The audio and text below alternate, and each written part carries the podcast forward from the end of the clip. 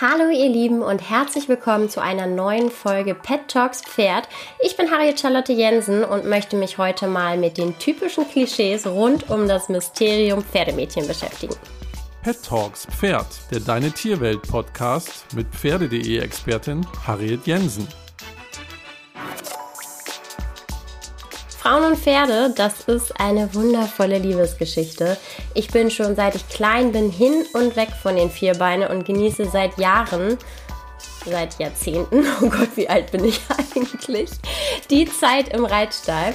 Natürlich habe ich da schon die ein oder andere Geschichte bzw. den ein oder anderen Spruch gehört, von wegen ich sei ein Pferdemädchen. Teilweise ist der Begriff sogar richtig negativ behaftet, was ich ehrlicherweise gar nicht so wirklich verstehen kann. Vorab kann ich euch schon einmal verraten, dass ich einen Beitrag geschrieben habe, wo ich mich mit den sechs gängigsten Pferdemädchen-Klischees auseinandergesetzt habe. Und ich musste dabei teilweise richtig lachen, denn so vieles ist einfach so wahr. Ich selbst bin, glaube ich, gerade nachdem ich mich jetzt eben vermehrt mit dem Thema beschäftigt habe, ein Pferdemädchen und zwar mit Haut und Haar und Leib und Seele. Als ich meinen Mann damals kennengelernt habe, wusste er absolut gar nicht, was da auf ihn zukommt. Ich bin mitsamt meiner Pferde und dann obendrein auch noch einem Hund in sein Leben gestolpert und wir sind dann auch allesamt einfach genau dort geblieben. Mitsamt der ganzen Pferdehaare und den dreckigen Autos, die ihn mit Sicherheit insgeheim wirklich zur Verzweiflung treiben.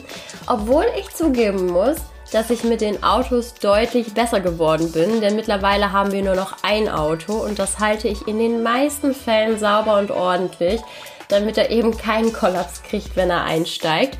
Ich fahre also nur noch so zu ja, 50% der Zeit einen typischen Pferdemädchenwagen mit Staub, Dreck, Stroh und Haaren, wie er irgendwie doch zu allen dazu gehört, zumindest zu allen, die ich kenne. Wo wir gerade beim Thema Stroh sind, unsere Fußmatte vor der Haustür sieht meist wie eine eingestreute Box aus. Während unsere Nachbarn alle ordentliche Fußmatten haben, könnte auf unserer tatsächlich mehr oder weniger ein kleines Mini-Shetty einziehen. Dazu noch die weißen, flauschigen Haare unseres Hundes und schon sieht es aus, als hätte das kleine Mini-Shetty einen Fellwechsel. Ich betrachte unsere Fußmatte mit zugespaltenen Gefühlen. Zum einen ist sie ein bisschen äh, wie ein kleiner Zen-Garten, der mir ja, ein wenig Stallluft mit nach Hause bringt und teils ist sie aber auch die tägliche Erinnerung, dass mein Hobby doch irgendwie komplett anders ist als das der meisten anderen Menschen auf diesem Planeten. Ich kenne eigentlich kaum ein Hobby, welches so zeitintensiv ist wie der Reitsport. Pferde bringen nämlich nicht nur Spaß, sondern fordern auch ein hohes Maß an Verantwortungsbewusstsein ein. Sie sind ja schließlich irgendwo auch abhängig von uns Menschen und deswegen ist es ja auch unsere Pflicht, uns um die Bedürfnisse ausgiebig und hingebungsvoll zu kümmern. Das braucht natürlich auch tolerante Menschen in unserer Umgebung, denn man muss ja jemanden schon richtig gerne haben, wenn man sich immer wieder vertrösten lässt. Ich komme übrigens chronisch zu spät und kann die Verabredungen am Wochenende meist eher erst in der zweiten Hälfte des Tages wahrnehmen. Brunchen geht zum Beispiel nicht, denn da bin ich noch beim Pferd. Allerdings ist es auch so, dass ich gar nicht jedes Wochenende brunchen gehen könnte, denn Hand aufs Herz, wer ein Pferd hat, der kann gar nicht mehr so große Sprünge machen. Pferde kosten nämlich ein kleines oder manchmal auch ein großes Vermögen. Das macht die Pferdemenschen übrigens nicht wohlhabend, sondern ganz im Gegenteil. Es macht die meisten von uns sogar total arm. ich persönlich habe meinen Jahresurlaub im Stall stehen. Als Pferdemädchen setzt man die Pferde nämlich fast immer an erster Stelle und seien wir mal ganz ehrlich, Reiten entschleunigt, es macht Spaß und man hat täglich einen Miniurlaub. Also das Karibik oder Berge, je nachdem, was man gerne mag, ähm, ja, einem gar nicht so wichtig erscheinen. Dieser Miniurlaub zerplatzt allerdings, wenn das Pferd mal krank ist. Denn dann hat man keinen Miniurlaub, dann wird stattdessen das Pferdemädchenherz auf eine ganz harte Probe gestellt. denn dann ist Durchhaltevermögen gefragt. Wind und Wetter machen nämlich keinen Halt vor Unfällen, Verletzungen oder Erkrankungen. Also muss man zu jeder Tages- und Jahreszeit ausrücken, wenn der geliebte Vierbeiner Hilfe benötigt. Und das machen wir gerne, denn so garstig wir Pferdemenschen untereinander sein können, so hingebungs- und aufopferungsvoll kümmern wir uns um unsere Tiere.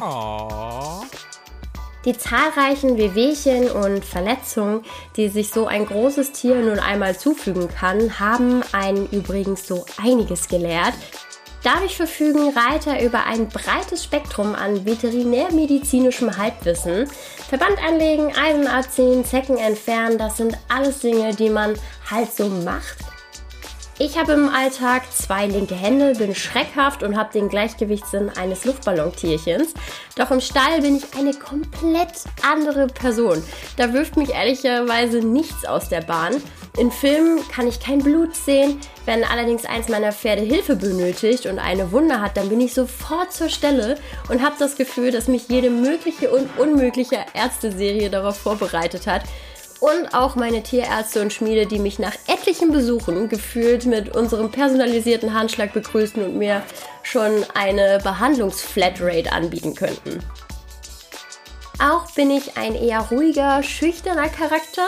Jedoch würde ich mich von meinem ungestümen zweijährigen Hengst, der gerade seine Hormone in Wallung bringt, nicht auch nur eine Sekunde einschüchtern lassen.